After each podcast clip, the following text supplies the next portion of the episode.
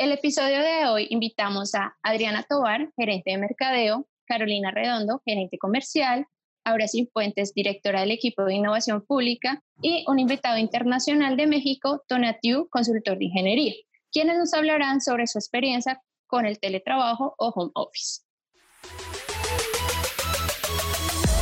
Echemos Rulo nace de la necesidad de tener un espacio de discusión, intercambio de ideas y de reflexión. Buscamos conectar con personas interesadas en conocer más de un tema, en conocer también diferentes perspectivas y sacar un tiempo de su rutina para aprender algo nuevo. En este espacio invitamos a expertos, profesionales, amigos, familiares, conocidos, todo aquel que quiera ser escuchado y aportar algo a los demás. Soy Joana Hoyos y yo, María Lucía Aguilera. Y estamos acá para echar rulo un ratico. Hola, bueno, a todos muy buenas tardes. Muchas gracias por la invitación al Rulo Cultural y, súper encantada de poder compartir con ustedes estas experiencias.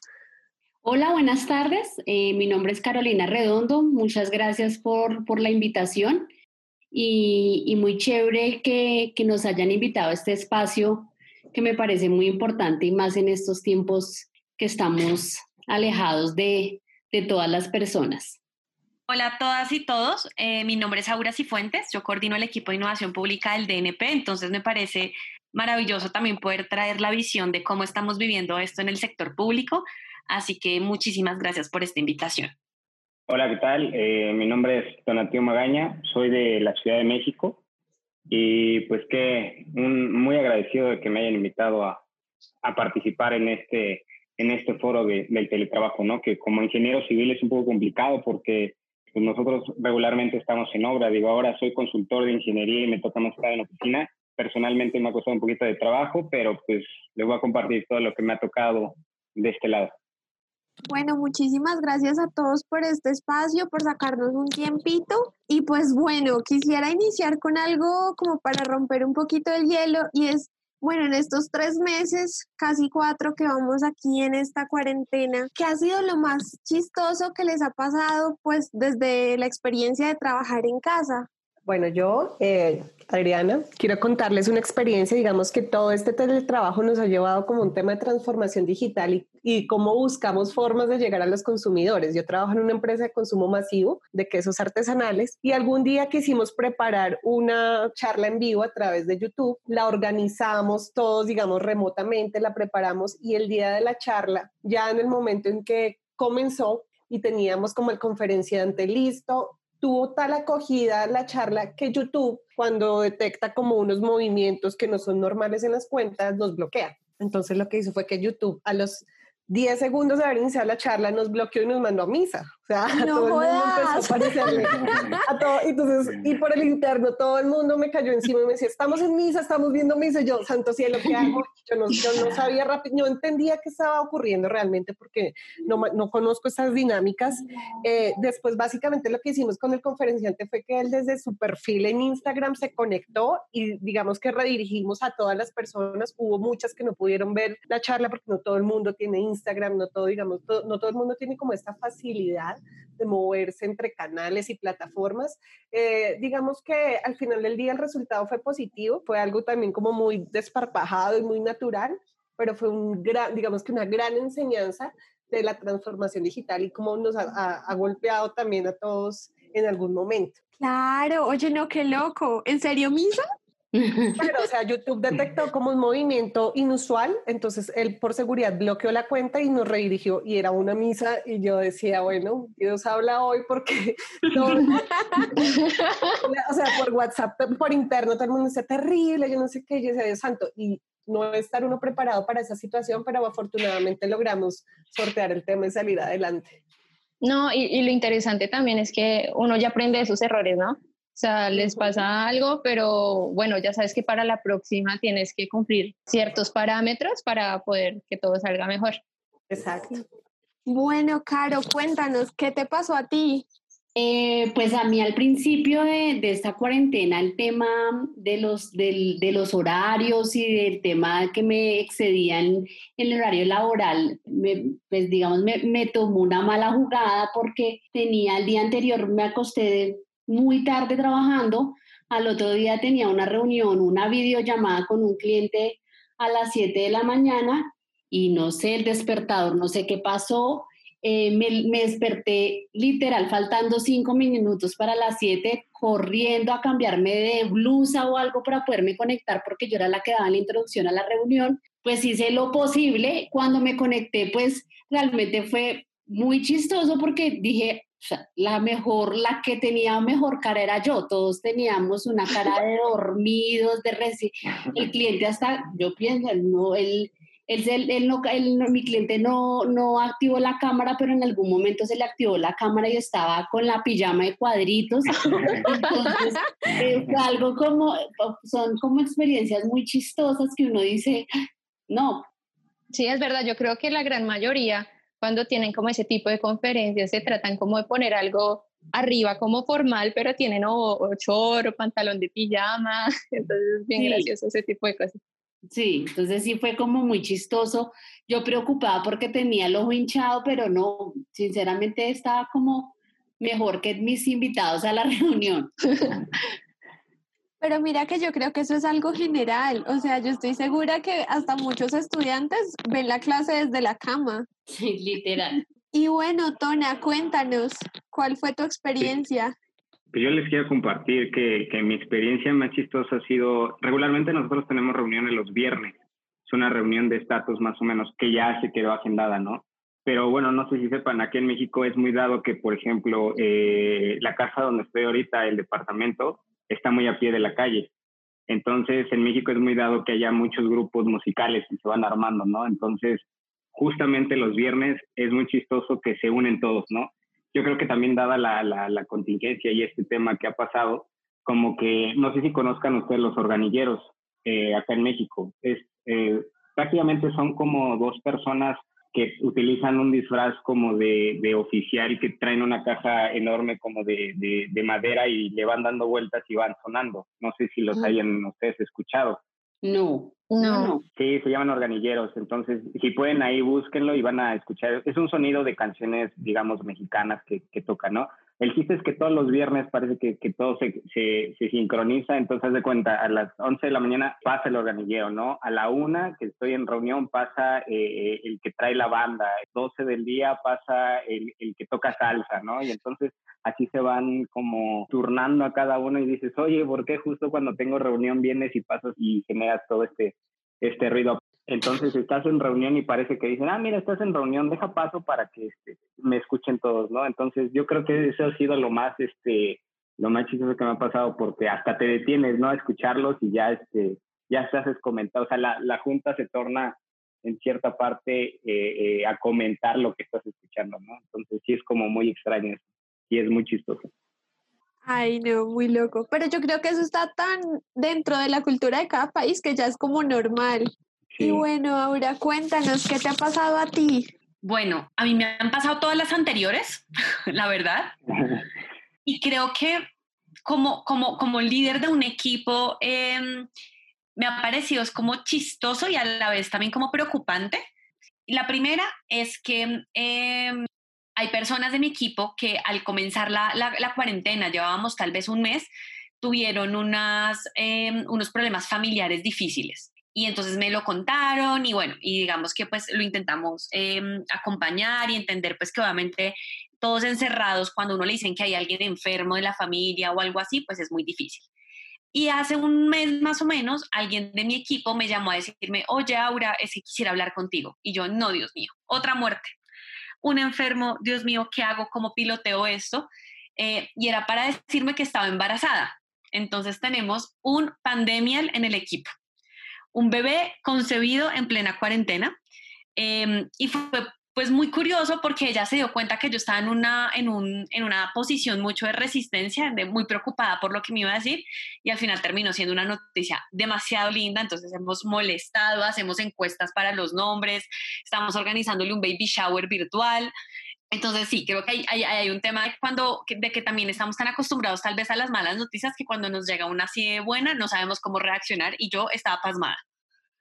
Estamos aprendiendo mucho y de manera muy rápida a saber pilotear esto, este tema del teletrabajo. Bueno, la primera noticia me fascina. Felicidades por ser prácticamente una tía. Ah, sí, exacto, total. Bueno, vamos con la siguiente pregunta, aunque ya nos han dado un poquito de luces, pero bueno, de 1 a 10, ¿qué tanto considera ha cambiado su experiencia de trabajar? Bueno, a mí me gustaría contarles, para mí ha sido un 8, ¿sí? En general, para mí sí han sido muchos cambios relacionados a la rutina. Antes de toda esta coyuntura, yo no, yo no practicaba, digamos que el home office no es una actividad, digamos, de, de la empresa donde, donde yo estoy, pero digamos que lo más impactado han sido como esos periodos de productividad, de eficiencia, y lo más impactado ha sido como ese, ese equilibrio entre los diferentes roles. Yo soy mamá de dos hijos, de dos niños pequeños de 5 y 7 años, entonces, claro, coordinar, eh, vivir con mis hijos a tiempo completo, mi esposo, los temas de la casa, mi trabajo, así, y también estoy, digamos, haciendo una maestría al tiempo, ha sido, digamos, que se ha trastocado todo en ese sentido. Para mí ha sido un cambio, digamos que muy fuerte. Claro, es que ya como que no hay frontera en que tú dices trabajo hasta tal hora, hago tal cosa, no, ya todo es como al tiempo.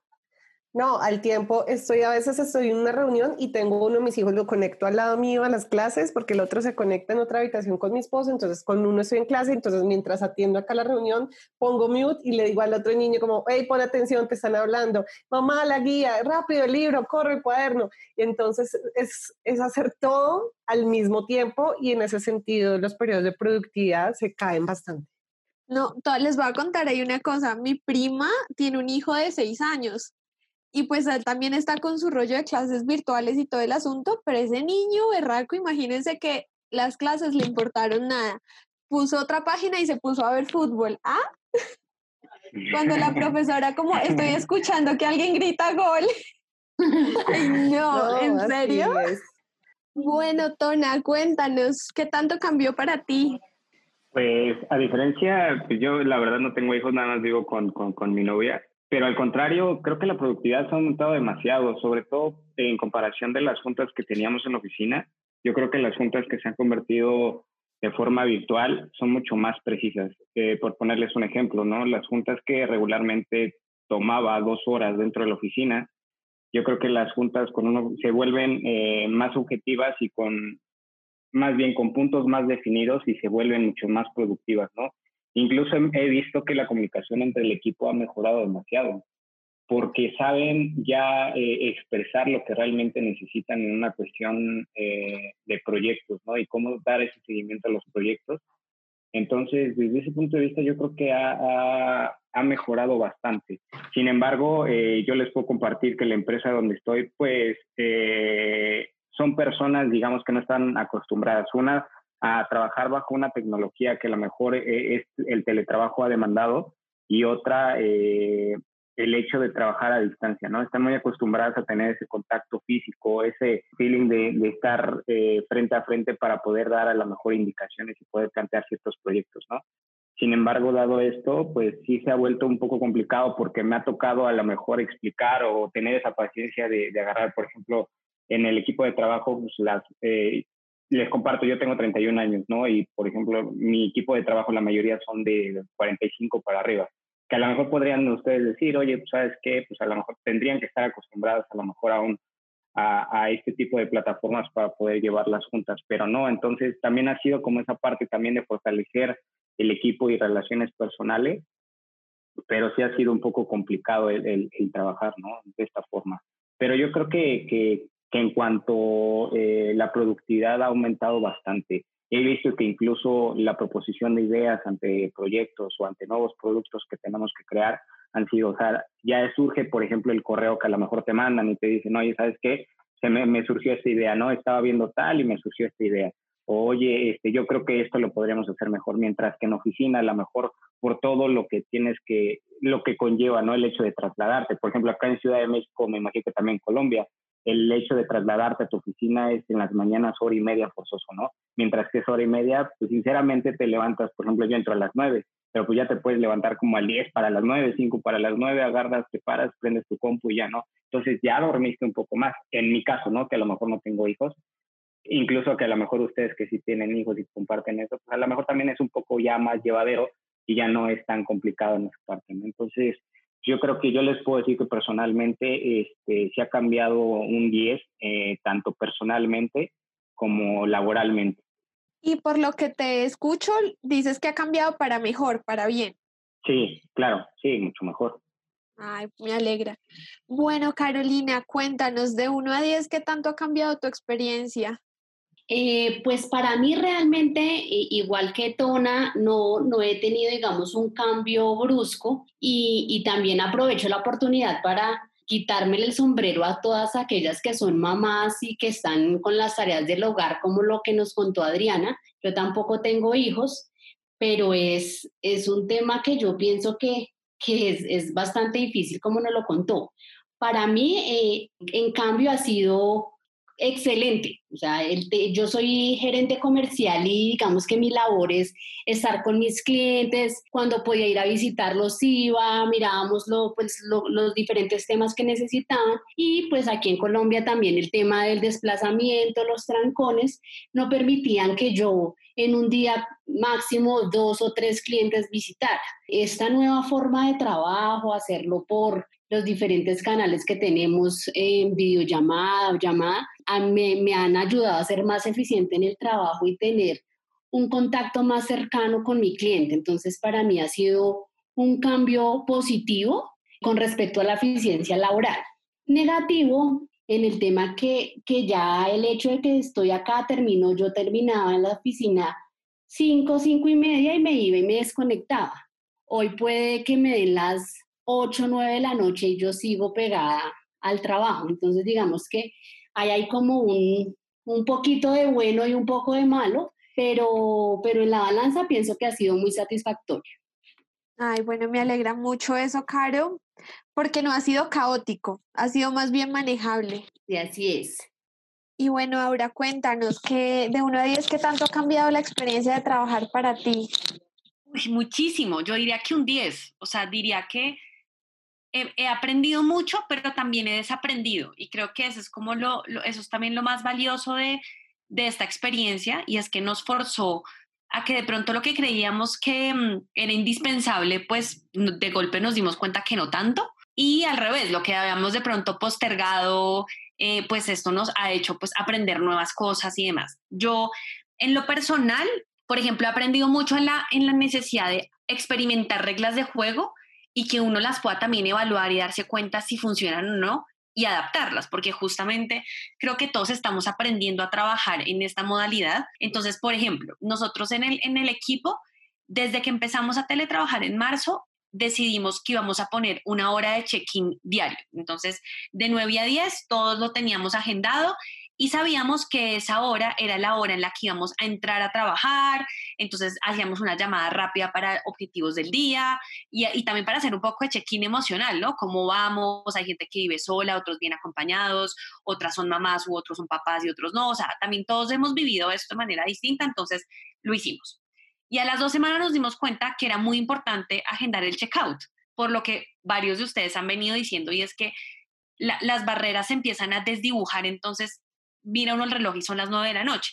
Entonces agendamos el checkout en el calendario de cinco y media a seis y media para decir, ese es el espacio en el que deberíamos estar cerrando el día. También un poco como un recorderis amigable de, si al final hay alguien que se quiere quedar hasta las once, perfecto. Hasta las nueve, perfecto. Tampoco uno puede entrar a vulnerar esa, esa libertad y esa autonomía, pero es bueno que los equipos sepan que hay un momento de entrada y un momento de salida, porque además cuando uno lee sobre estos temas que son muy interesantes, hay muchos psicólogos y muchas personas que expertas en ciencias del comportamiento que dicen que ese, ese, esa entrada y esa salida en lo presencial se hace de manera muy tácita. Cuando uno llega y dice buenos días a todo el mundo, uno ya el cerebro se pone en modo trabajo. Igual que cuando uno está en el computador y algún colega le dice a uno, bueno, chao Aura, feliz noche, hay una alarma de pucha, ya me tengo que ir, ¿no? Ya, ya, ya se está terminando la jornada.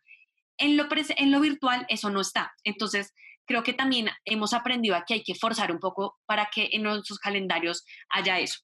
Y lo último, entonces hemos estado experimentando eso, ¿no? Pero también luego entonces agendamos el almuerzo porque esas horas de almuerzo también se desdibujan. Entonces hay gente que está almorzando en media hora, otra gente frente al computador, están los que justamente tienen hijos y es un espacio que si uno lo, lo blinda puede ser muy importante incluso en temas de salud mental. Entonces también lo agendamos, particularmente pensando en que como todos estamos viviendo eso tan diferente, hay gente viviendo sola y uno una hora de trabajo, eso en lo presencial se podía, pero una hora de trabajo eh, de almuerzo en lo virtual para alguien que vive solo o sola es muy desafiante porque eso supone pararse, cocinar, comer y si además quiere lavar los platos, pues lavar los platos y eso en una hora no da.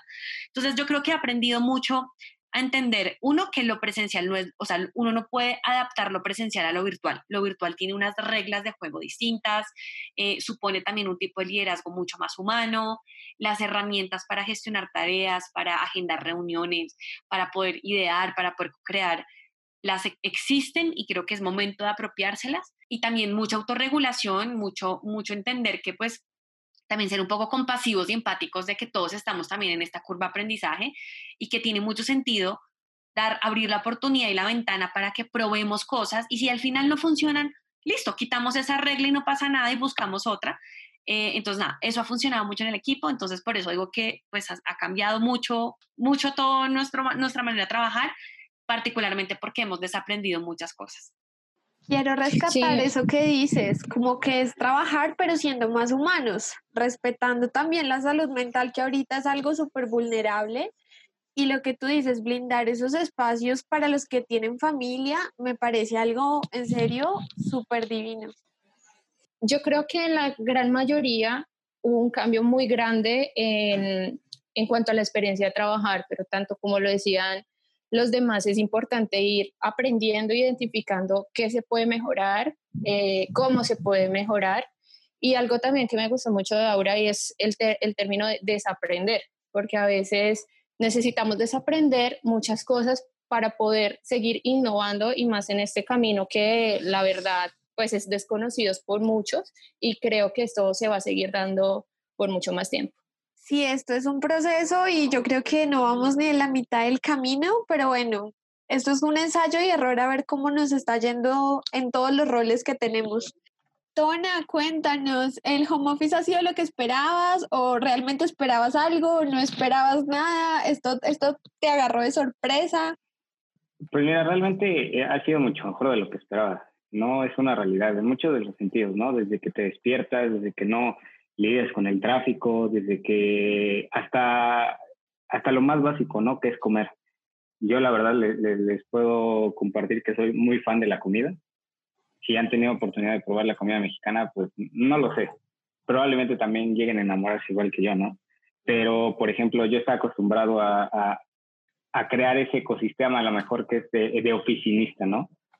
Que es el llevar tus toppers para comer y tener una hora definida, que son las 2 de la tarde y ya puedes pasar al comedor para comer, ¿no? Entonces, hasta eso lo he disfrutado bastante.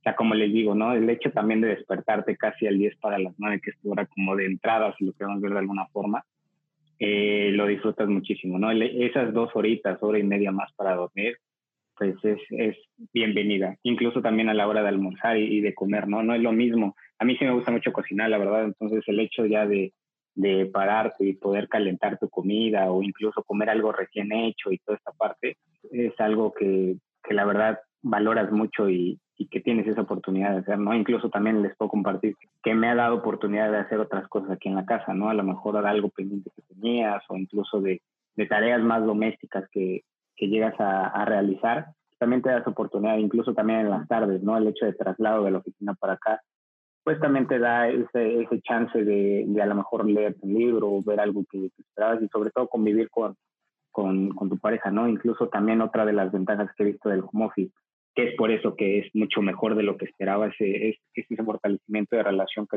tengo con mi pareja, ¿no? Con mi novia ha sido como que nos hemos conocido más, como que ha sido el, el, convivir más, el hecho de, de, de, poder platicar de ciertos temas que pues ya no lo haces, ¿no? Llegas cansado del trabajo y lo único que quieres es a veces es dormir o incluso llegas de malas y, no te da esa, esa chance de pues de contarte el día a día y demás, ¿no? Entonces yo creo que ha sido un cambio completamente, pero eh, ha sido para bien. La verdad yo incluso en una entrevista con recursos humanos que hace poco me hicieron, eh, una de las preguntas era esa, ¿no? Si tú tuvieras la oportunidad de realizar home office de por vida, ¿lo elegirías o no? Y yo definitivamente le dije, ¿sabes qué? Sí. O sea, independientemente que, que sea algo como, como opción, yo lo pondría sobre la mesa, incluso operativamente a, ciertas oficinas, yo creo que también les convendría. Entonces, en conclusión, ha sido lo mejor y, y espero que siga así, la verdad. Suena muy positivo lo que cuentas. Me gusta, me animaste. Dice que quiere hacer como ¿no? También. Bueno, me alegra mucho porque siempre está chévere escuchar una visión optimista y positiva de, esto que no todo el mundo lo pinta tan chévere. Entonces, gracias por tu experiencia. Y bueno, Laura, desde tu perspectiva como jefe, ¿qué tan fácil o difícil ha sido ahora la comunicación con tu equipo de trabajo? Cuéntanos ¿Qué tanto ha fluido y qué tanto ha variado? Bueno, pues, a ver, honestamente ha fluido muy bien em, y creo que ha fluido bien porque hemos eh, sido ñoños, ¿no? Como muy juiciosos en definir estas reglas de juego en las que he venido hablando. Entonces, em, cuando uno tiene este tipo de como que se vuelven reglas de juego, pero pueden ser también acuerdos y que es lo que creo que es lo más nos ha llevado al aprendizaje de que cuando estas reglas las ponemos todos, las avalamos todos, em, se vuelven unos acuerdos que permiten que pues todos trabajemos mejor. Entonces, nosotros tenemos como tres grandes canales de comunicación. Uno es WhatsApp, que si bien eh, muchas de las recomendaciones que dan las personas es no juntar estas redes sociales eh, en lo personal y en lo profesional, nosotros tenemos un grupo em, que utilizamos para trabajar y que yo creo que ha funcionado muy bien en la medida en que entendemos eh, que justamente ese grupo también tiene un horario. Y, entonces cuando hablo de este checkout, pues no se vuelve el grupo em, invasivo donde uno les llegan un montón de cadenas o mensajes a horas no apropiadas. Entonces creo que ese canal nos ha parecido fácil, nos ha parecido em, oportuno y creo que lo hemos utilizado muy bien. Y yo además tengo otro con mis coordinadoras eh, para justamente no saturar el otro. Y algo que ha sido muy interesante como coordinadora de este grupo es entender que justamente por esto que eh, hemos venido hablando, que al final yo estoy totalmente de acuerdo con, con que yo sí creo que también uno se vuelve un poquito más cercano a los grupos de trabajo, si hay mucha más familiaridad, más complicidad. Eh, nosotros, por ejemplo, cerramos todas las semanas los viernes con una tanda de memes, el meme más chistoso o el sticker que nos haya llegado más chistoso y nos da la posibilidad de tener también ese chat para también lo, informal, ¿no? Para poder compartir contenido light, pero que es muy importante en estas épocas. Entonces yo creo que ese canal nos ha funcionado muy bien. El segundo, que es un poquito más ñoño, es Trello. ¿No? Esta, esta, esta herramienta de gestión de tareas que además a mí como jefa me parece maravillosa porque me permite saber en qué están las personas, qué proyectos están atrasados, cuáles están andando y cuáles están siendo mucho más ágiles, sin tener que preguntarle a las personas. Justamente creo que en la virtualidad se pierde eso que en, la, en, la, en lo presencial es muy como automático y es que si yo tengo una pregunta eh, y Tona está a tres metros, yo me paro y le digo, oiga Tona, ¿en qué va este proyecto? Eso en lo virtual se vuelve una llamada un chat. Entonces, para mí tener una, un tablero donde yo veo todo eh, sin tener que molestar a las personas, uno pone comentarios, ¿qué, ha pasado con esto? ¿Por qué esta reunión no se dio? Etcétera.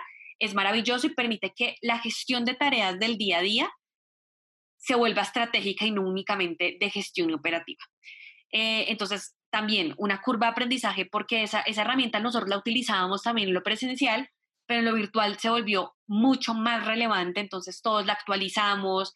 Eh, entonces creo que también ser conscientes de que hay curva de aprendizaje y que requiere diferentes estrategias de apropiación ha sido tremendamente importante. Y lo último, lo que hablaba del calendario. El calendario ayuda mucho a poder, a, lograr que la comunicación fluya. Entonces, por ejemplo, mi calendario está abierto.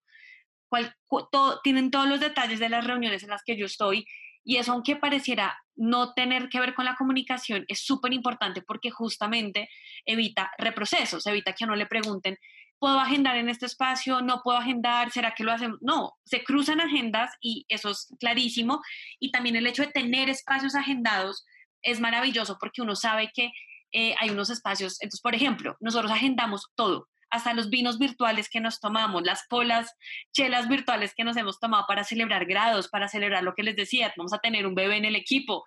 Creo que ayuda mucho a que la comunicación también sea mucho más horizontal, ¿no? Y que todos sepamos en qué momentos podemos reunirnos, cuando no, en qué están los proyectos, etcétera. Entonces, yo siento que lo que ha pasado es que siempre había sido una comunicación muy buena, pero ahora es mejor en la medida en que todos nos hemos apropiado estas herramientas, en la medida en que hemos entendido que no hay que partir de presunciones, no, es mejor decir las cosas, que todo se vea, eh, que todo sea visible, porque a veces eh, en la virtualidad pues ya tenemos la barrera de lo presencial y si además tenemos la de suponer eh, o interpretar al otro, pues creo que es muy difícil. Yo tal vez lo último y con esto cierro, que me parece la parte más, más interesante, pero también desafiante, es que la comunicación tiene un componente del lenguaje corporal muy importante. Y eso sí se pierde, eso sí se pierde en lo virtual. Entonces, también somos un equipo que pone mucho la cámara cuando hablamos, cuando estamos en reuniones. Hay, hay veces los externos nos dicen, uy, es la primera reunión en la semana en la que la gente pone cámara, qué bueno. Y, creo que el gran aprendizaje de eso es no, no, no olvidar que la comunicación no es únicamente laboral, sino la corporal. Claro, y que con lo corporal tú también te evitas un montón de malentendidos. Total, muchísimos. No, y que a mí me ha pasado que por WhatsApp uno ve una cosa, pero cada cual lo interpreta a su manera. Pero me gusta que la tecnología en este caso haya hecho como una diferencia y sea muy positiva y la sepan manejar y haya esa confianza en tu equipo de poder decirte, mira, eh, jefe, me pasó esto, mira, pasó esta otra cosa y que como que se apoyen y sean un gran equipo. Eso, eso me parece valioso para rescatar. No, y, y comparte, digamos, lo que dice María Lucía en el sentido de que mucha gente le da como cosa empezar a utilizar las nuevas tecnologías, utilizar, digamos, herramientas como WhatsApp, por lo mismo que decía Aura, porque a veces se vuelve que es un grupo, pero empiezan a mandar imágenes, memes que pues nada que ver, digamos, con el objetivo del, del grupo. Pero es interesante cuando las personas tienen claro para qué se utiliza cada herramienta y sobre todo también resalto mucho la organización y sobre todo también el tema de liderazgo que tenga, digamos en este caso Aura, proponiendo esa utilización de esas herramientas, colocando un orden y, colocando también como esas, esos límites y esas pausas que son súper importantes para que las cosas vayan fluyendo de manera muy chévere. Bueno, ahora cambiemos de perspectiva. Caro, ¿qué tan fácil o difícil ha sido esta nueva comunicación con tu jefe y con tus compañeros de trabajo?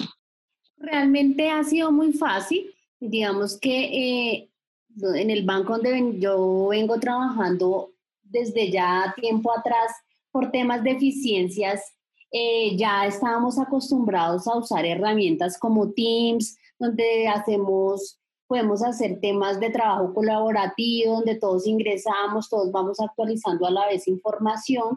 Entonces, eh, realmente ha sido, ha sido muy chévere. Em, digamos que nosotros eh, casi que no hacemos reuniones, o sea, realmente eh, nos reunimos una vez por semana.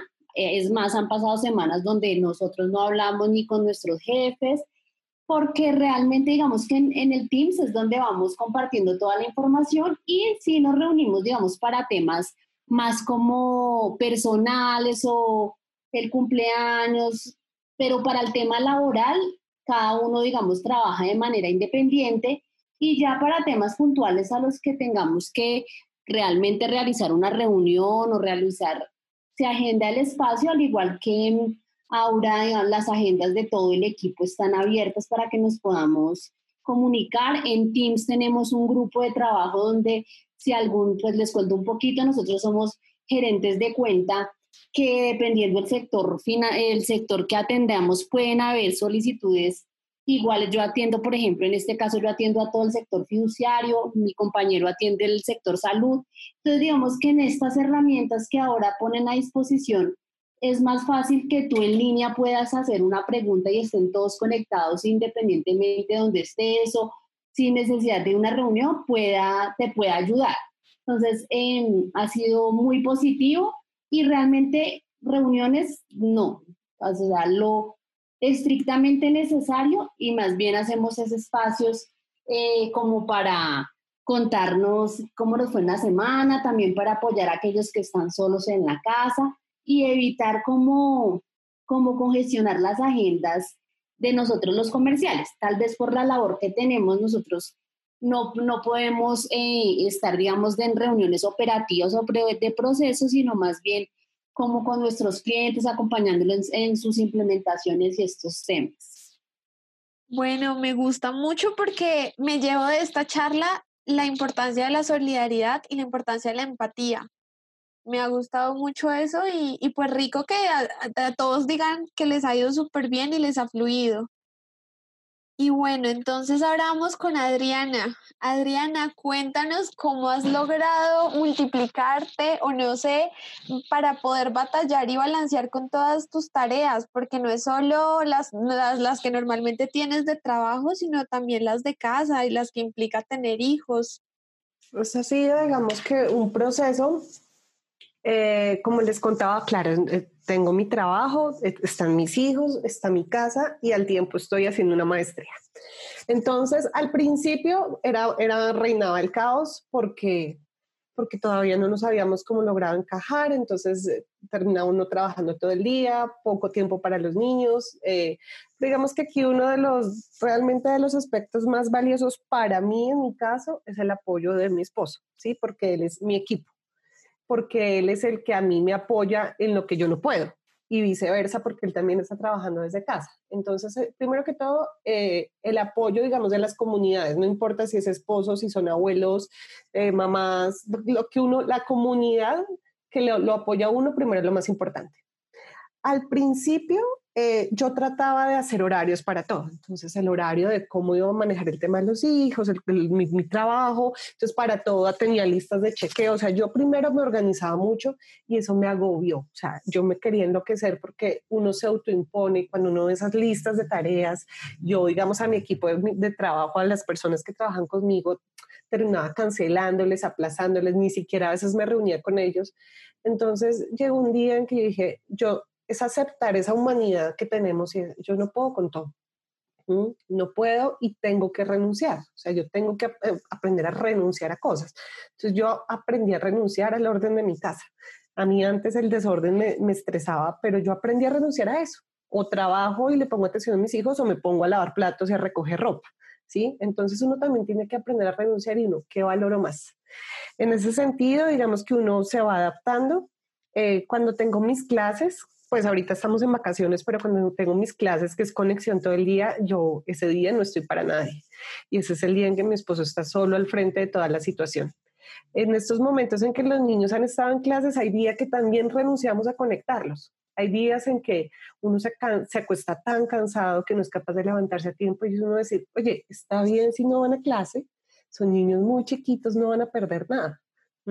Entonces uno también es no darse tan duro y hay días que yo no los conecto, que tenías que enviar una guía, bueno, y no se pudo enviar la guía, o también es alzar la mano en mi trabajo y decir, pues, no puedo.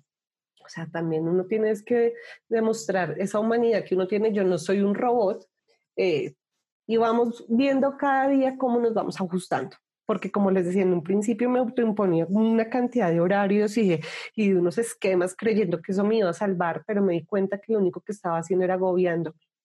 Ahora tomo un día a la vez, si me puedo conectar bien, si no me puedo conectar bien, eh, pero también entender qué les estoy dejando a mis hijos en este proceso.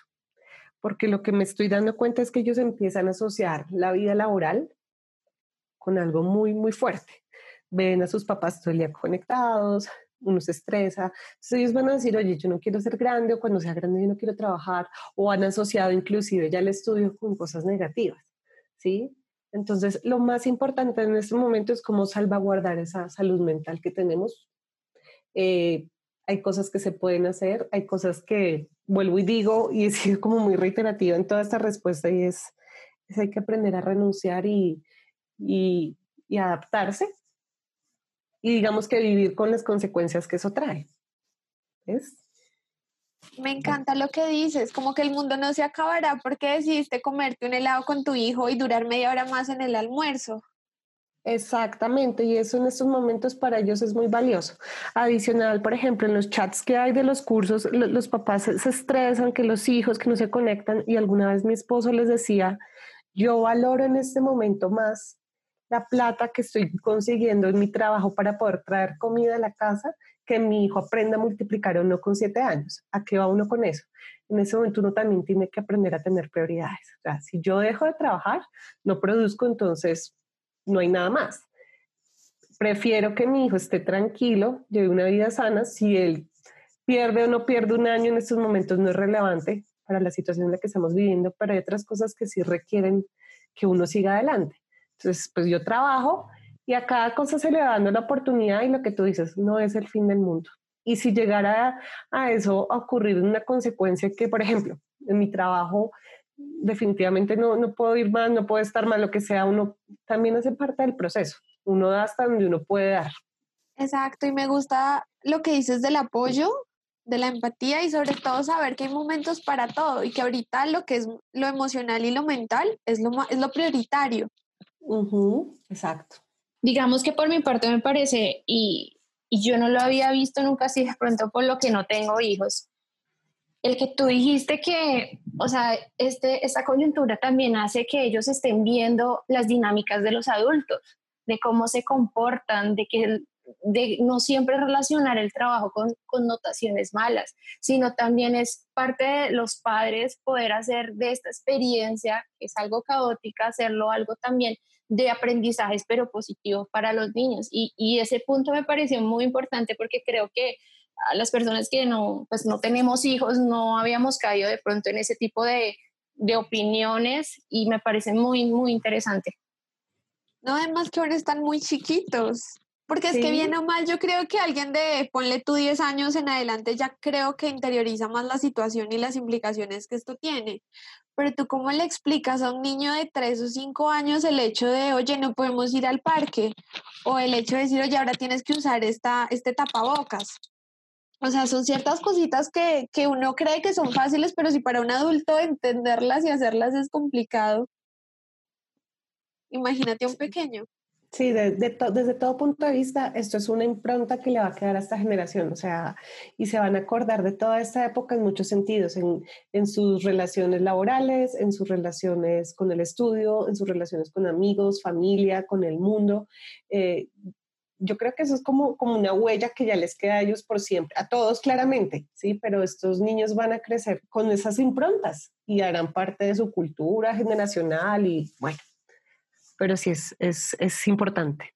De hecho, me hiciste acordar un meme que una vez vi, que los niños que nazcan en esta época y, o los que son chiquitos y estén viendo a toda la gente con tapabocas, van a pensar que la boca es una parte privada que no hay que mostrar o algo así. Seguramente, sí. Bueno, y para cerrar esta charla que creo que nos ha dejado como muchas reflexiones a todos, nos gustaría cerrar con una pregunta y es, ¿qué futuro le ven al teletrabajo después del, del COVID, esperando que ojalá se acabe pronto? Pues mira, yo básicamente, aquí hay un tema y es que gracias a toda esta situación, digamos que mucha de la cultura organizacional de las empresas cambian. Como nos estaba contando Aura y, y, creo que Carolina también, hay muchas empresas que han impuesto unas formas de controlar los tiempos y los trabajos de las personas y es por una falta de confianza. Yo creo que esto sí abre las puertas a que la cultura organizacional como que implemente esa confianza y orientar el trabajo más hacia los resultados que al tiempo de trabajo. Eh, también siento que es una modalidad que se va a imponer, pero depende mucho de nosotros, de la autogestión, del autocontrol, de cómo manejamos nuestros tiempos. Sin embargo, yo siento que es necesario el interactuar con las personas. ¿sí? Siempre compartir con los compañeros de trabajo, de pronto compartir un café, un break, una situación, eso hace parte de esa vida laboral y es lo que lo, lo va enriqueciendo.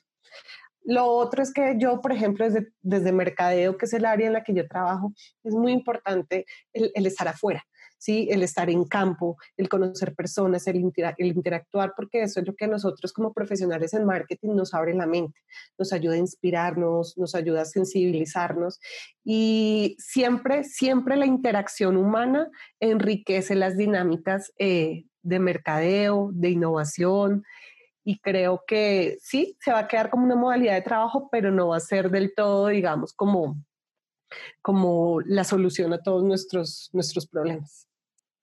Claro, es que no todos, todos los tipos de trabajo no pueden tener esta, este tipo de, de desarrollo. Es como algo muy, porque digamos la cultura, Imagina, pues bueno, listo, puedo hacer teatro y alguien me puede ver virtual, pero el simple hecho de ir a cine, yo creo que la cultura lo que brinda son experiencias y de pronto a través de una pantalla esa experiencia no es la misma.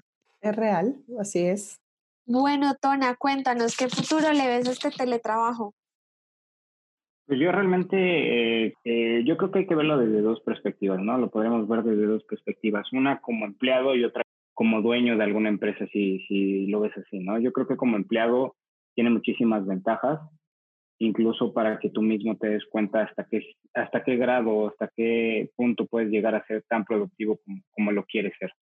Y desde el punto de vista, a lo mejor dueño de empresa, pues a lo mejor operacionalmente también te, te sirve mucho, ¿no? El hecho de, de, de, estar rentando a lo mejor una oficina o el hecho de, de tener ciertas instalaciones para que tu equipo de trabajo esté vaya, este, concentrado ahí, pues también te, te, da oportunidad de ya no pagar esos servicios que a lo mejor como luz o a lo mejor ciertas prestaciones como estacionamiento y demás, ¿no?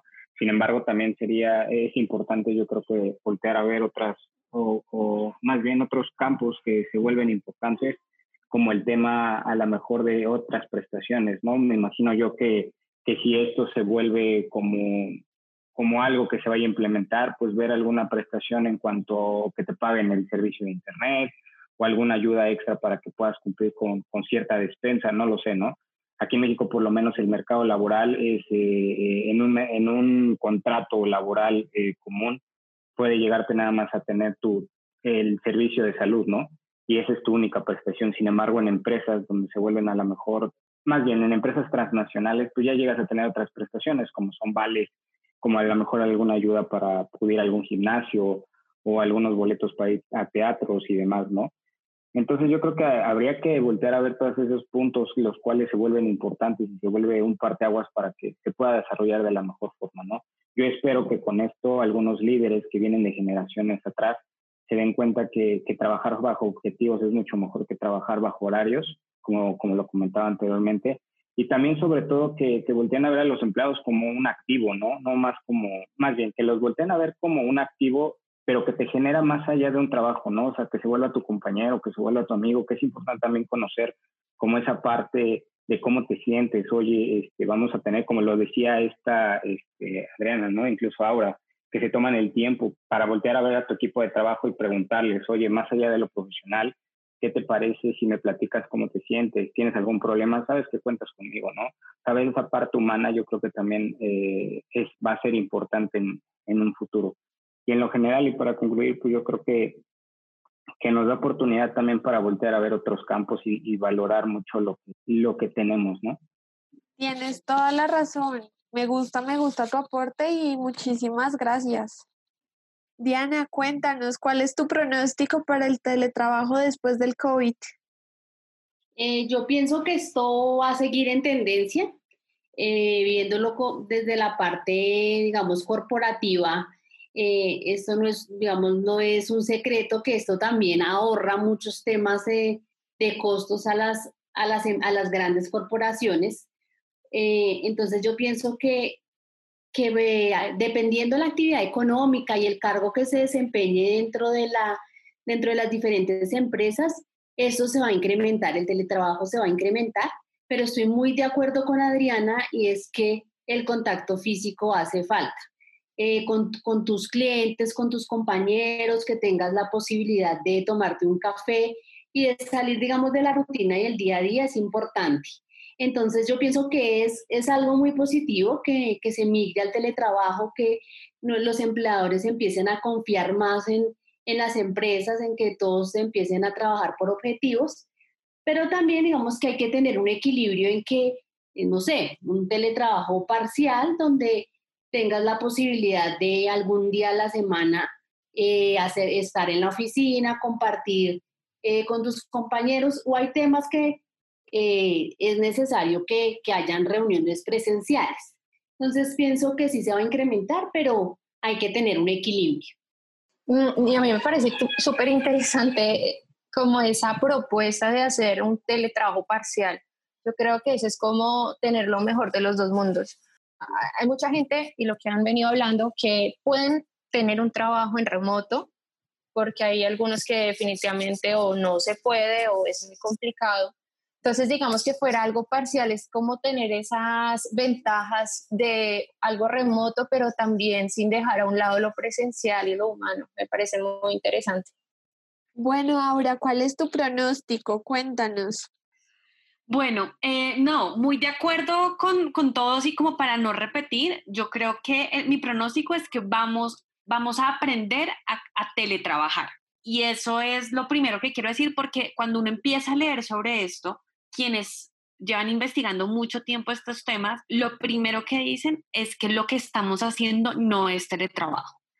Estamos trabajando en la casa en una pandemia, en una crisis, y eso es muy distinto a teletrabajar, porque teletrabajar tiene la posibilidad de tú trabajar donde quieras, por ejemplo, libertad, eh, contar con las condiciones para poder hacerlo. Mucha gente en Colombia y estoy segura que en México igual ni siquiera tiene internet, entonces eh, esto nos tocó, digamos, nos tocó, nos hemos adaptado, pero probablemente ahora el punto es realmente entender qué es el teletrabajo, qué implica eso y cómo nos podemos ir ajustando progresivamente. Entonces, mi primer pronóstico es eso es. Creo que además hablo obviamente del sector público. El sector público tiene que entender qué lineamientos empieza a darle a los países para que las empresas, las organizaciones eh, empiecen a, respetar unos mínimos. O sea, ¿cuáles son los innegociables del teletrabajo, por ejemplo? Creo que ese es, ese es el primer punto. El segundo es que para mí es impensable considerar que vamos a volver a trabajar cinco días presencial de 8 a 7 de la noche. O sea, yo creo que esto está demostrando que muchos trabajos se pueden hacer en lo virtual, o sea, hay muchas actividades que se pueden hacer en lo virtual.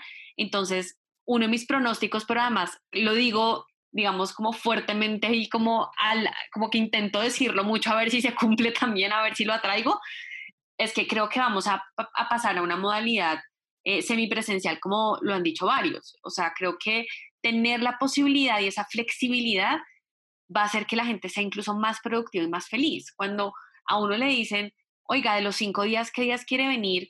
Si uno es mamá, pues uno escoge los días en los que, o sea, cruzando el horario con los hijos, con un, eh, una cita médica, con el horario del esposo, o sea, creo que poder, o sea, el punto es aquí tener la posibilidad de escoger, o sea, poder ajustar el horario, eh, creo que va a ser maravilloso porque hemos estado durante muchos años en estructuras muy rígidas, con horarios de tiempo, con horarios eh, em, cronogramas, agendas que, nos hacen pensar que tenemos que ser máquinas y pues los emprendedores demuestran que no, la virtualidad demuestra que no, entonces creo que ese es otro pronóstico.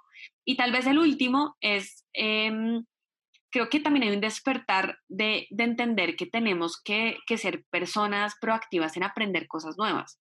O sea, yo creo que la virtualidad también nos ha llevado a una sobreoferta de conocimiento y eso, por supuesto, a veces abruma porque hay demasiados webinars, demasiados talleres, demasiados eh, Facebook Lives, Instagram Lives, etcétera. Pero creo que esto está demostrando es que como humanos tenemos que actualizarnos en cosas. Hay temas en los que vale la pena que nos formemos. Están esas habilidades del futuro, los trabajos del futuro. Entonces yo también confío y tengo y soy optimista en creer que eso también ha hecho que haya un despertar colectivo para muchas personas, para que se formen en nuevos temas. Entonces, creo que ahí también la educación virtual va a jugar un rol muy importante. No, sí, o sea, totalmente igual. Digamos, mi aporte ya también para, para cerrar esta charla es que todo lo que está pasando ahora, en perspectiva, es una oportunidad a gran escala para saber más o menos qué es el teletrabajo.